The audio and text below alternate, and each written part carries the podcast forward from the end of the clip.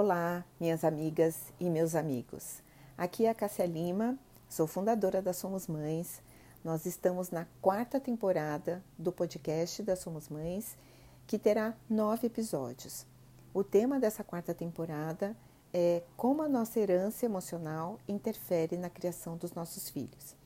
E para fazer a abertura desta temporada, eu trago uma história pessoal quando a minha filha tinha seis meses de idade, nós fizemos uma pequena viagem, ficamos hospedados na casa de alguns amigos e esta amiga, mãe de dois meninos adolescentes, se incomodou em determinado momento com a minha filha constantemente no meu colo. Então ela puxou a minha filha dos meus braços e disse: Larga um pouco essa menina, ela vai ficar muito mal acostumada.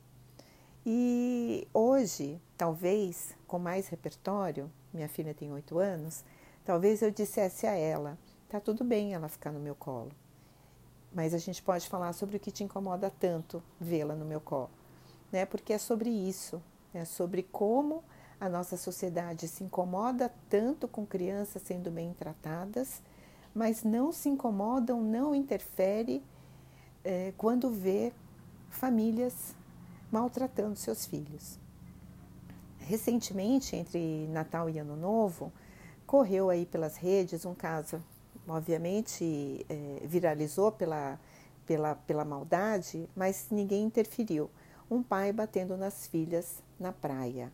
As pessoas tiraram foto, as pessoas filmaram, jogaram na rede, profissionais maravilhosos interferiram é, nesse tipo de, de postagem, falando coisas muito pertinentes, mas eu trago também o contraponto, né? Porque ninguém interfere quando há violência, mas as pessoas interferem quando há bons tratos, quando há carinho, quando há acolhimento.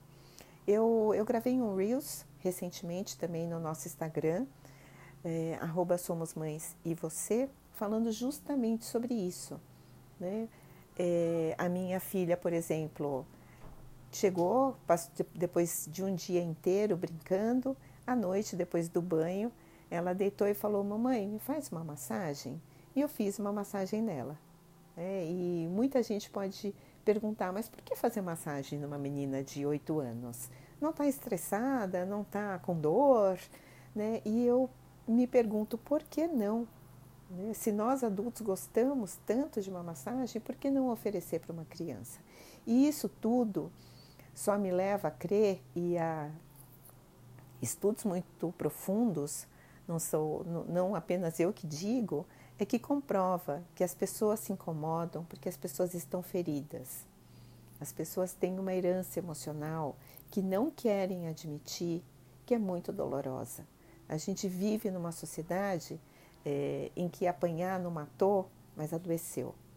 As pessoas estão cheias de vícios, são viciadas em comida, são viciadas em consumo, são viciadas em internet, são viciadas em drogas é, de todos os tipos, as lícitas e as ilícitas, são viciadas em exposição, são viciadas em relacionamentos abusivos.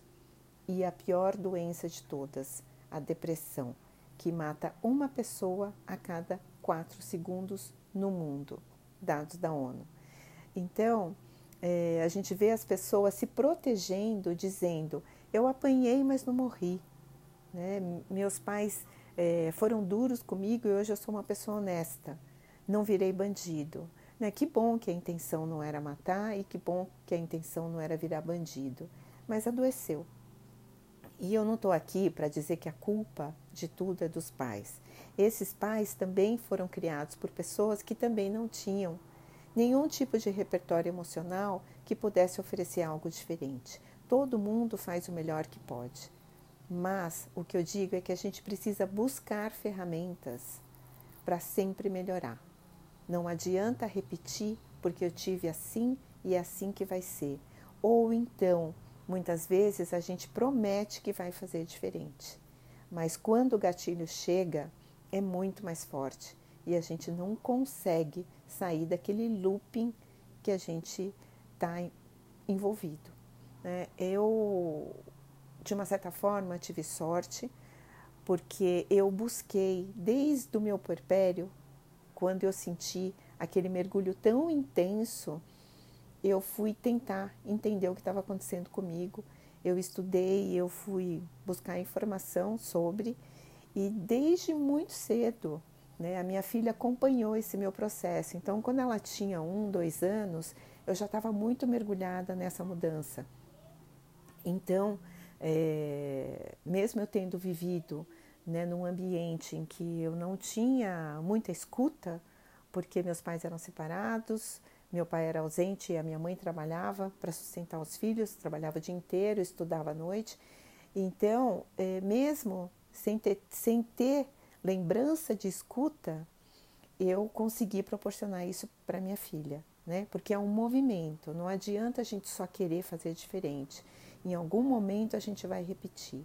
Em algum momento, quando a explosão vier, a gente vai se arrepender, vai chorar, vai prometer não fazer de novo e a gente vai cometer o mesmo erro, porque está no ciclo vicioso.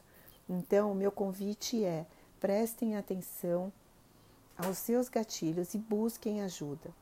Quando eu falo em buscar ajuda, normalmente a gente pensa numa terapia, né? É, buscar um psicólogo, alguém que saiba lidar né, com as emoções. Mas a gente tem um problema, e eu sei, a gente vive no Brasil, um bom serviço de psicologia é caro. É, eu sei que alguns convênios oferecem, mas sinto muito dizer, não é efetivo.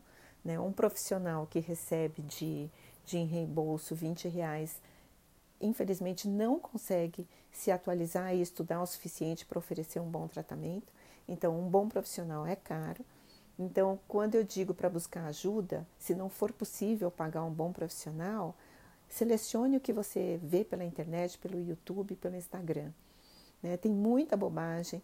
Nós somos convidados o tempo inteiro a ficar no externo, a ficar no vazio, a ficar no volúvel, no raso e no instantâneo. Mas tem muita gente muito comprometida em ajudar. Então, busque dentro do próprio Instagram, que tem pessoas que fazem um trabalho complementar no YouTube, é, pessoas que ofereçam meditação, relaxamento, autoconhecimento, pessoas que oferecem técnicas para você se conhecer, se conectar com o seu filho. Né? É, fujam daquelas, daquelas pessoas que oferecem é, facilidade, sabe? Cinco dicas rápido para você mudar o seu relacionamento com seu filho. Isso não existe, é um processo lento, não existe mágica. Mesmo quando a gente põe o pé no caminho da mudança, a gente ainda vai tropeçar. Mas é importante a gente se reconectar imediatamente com o nosso filho, com a gente antes, dizendo que faz parte do processo. Então, é, o convite aqui é para prestar atenção nesse movimento, para que a gente não é, não permita que os nossos filhos adoeçam como nós adoecemos.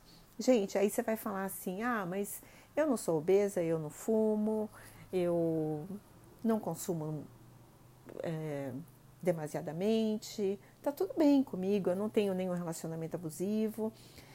E aí eu vou, a gente pode aprofundar aqui as perguntas, né? E perguntar sobre autoestima, perguntar sobre é, como é que está o seu, seu complexo de, é, de inferioridade? Como é que está aqui suas questões né, de aceitação com várias coisas? Como é que está o seu convívio social?